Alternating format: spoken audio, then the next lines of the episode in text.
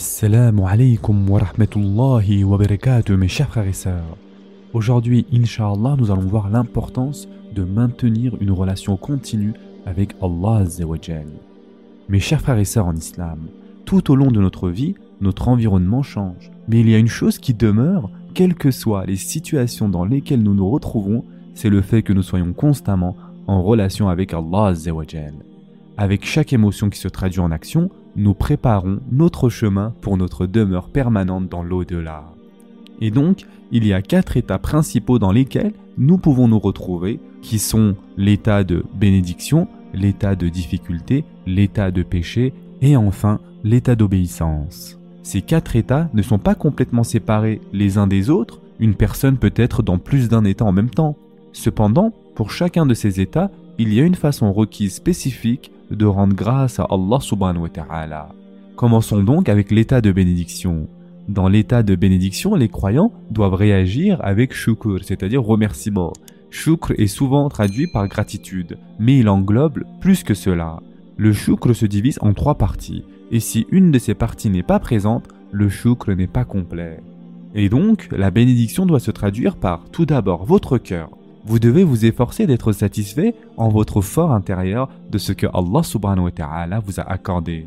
Ne pensez jamais je mérite cela ou j'ai gagné ceci moi-même, d'accord? Deuxièmement, cela doit se traduire par vos membres. Yani, il faut veiller à ne pas commettre d'interdits, c'est-à-dire d'actes illicites, avec les bénédictions qu'Allah vous a accordées. Ceci est le sommet de l'ingratitude. Et enfin, cela doit se traduire par votre langue. Remercier Allah verbalement et faire attention de ne pas se vanter de ce qui nous a été accordé. Nous devons aussi nous rappeler que si nous sommes reconnaissants pendant les périodes d'abondance et de bénédiction, Allah nous offrira plus de bénédictions. Par contre, si nous sommes ingrats, les bénédictions qu'Allah nous a accordées vont diminuer et finir par disparaître. Parlons maintenant de l'état de difficulté. Dans l'état d'épreuve ou de difficulté, le croyant doit réagir avec sabr, c'est-à-dire patience. Faire preuve de sabr, c'est avoir de la patience, et le rida, c'est-à-dire l'acceptation de l'état dans lequel vous vous retrouvez. Vous n'avez pas à être satisfait de votre situation actuelle, mais vous devez admettre que l'omniscient, le clairvoyant, a permis que vous soyez dans cet état. Donc de ce fait, cela ne peut être que pour notre bien. Dans le même temps, nous devrions aussi augmenter les actes d'adoration et d'obéissance à Allah Troisièmement, l'état de péché. Nous sommes des êtres humains, nous commettons tous des péchés, mes chers frères et sœurs, de temps à autre. Notre messager, sallallahu alayhi wa sallam, a dit Chaque fils d'Adam est un pécheur, et le meilleur des pécheurs est celui qui demande pardon. D'après les paroles du prophète sallallahu alayhi wa nous voyons que lorsque nous sommes en état de péché, nous devons réagir en nous livrant à l'istighfar, c'est-à-dire en demandant pardon.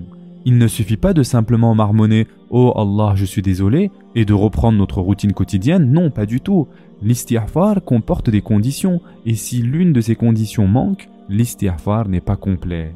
Et donc, l'istighfar doit englober le fait de renoncer au péché, ensuite avoir la ferme intention de ne jamais revenir au péché, puis regretter d'avoir commis le péché, et enfin, si le péché comportait une transgression des droits d'un autre être humain, l'indemnisation de cette personne pour l'avoir maltraité.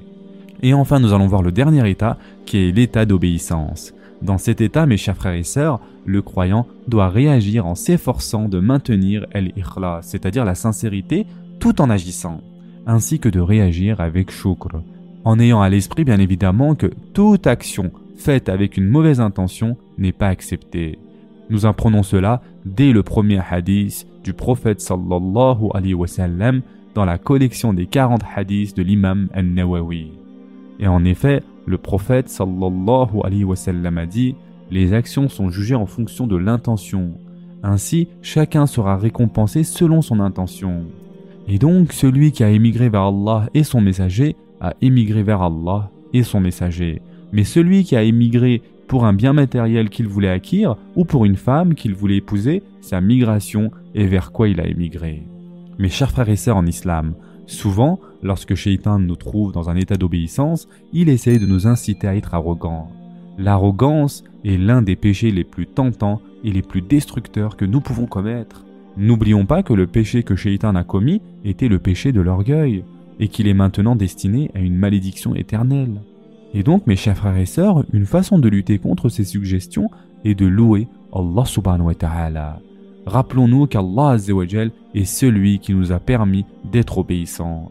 Tout bien que nous faisons doit être attribué à la bénédiction d'Allah et non pas à la droiture de notre propre âme. Et plus nous remercierons Allah subhanahu wa ta'ala de nous permettre d'être obéissants, plus il nous dotera des moyens d'être obéissants. Mes chers frères et sœurs en islam, qu'Allah nous permette à tous d'être de ceux qui réagissent de manière appropriée, quelle que soit la situation. Ce sera tout pour aujourd'hui. En attendant, prenez soin de vous mes chers frères et sœurs, et à très prochainement, Inch'Allah.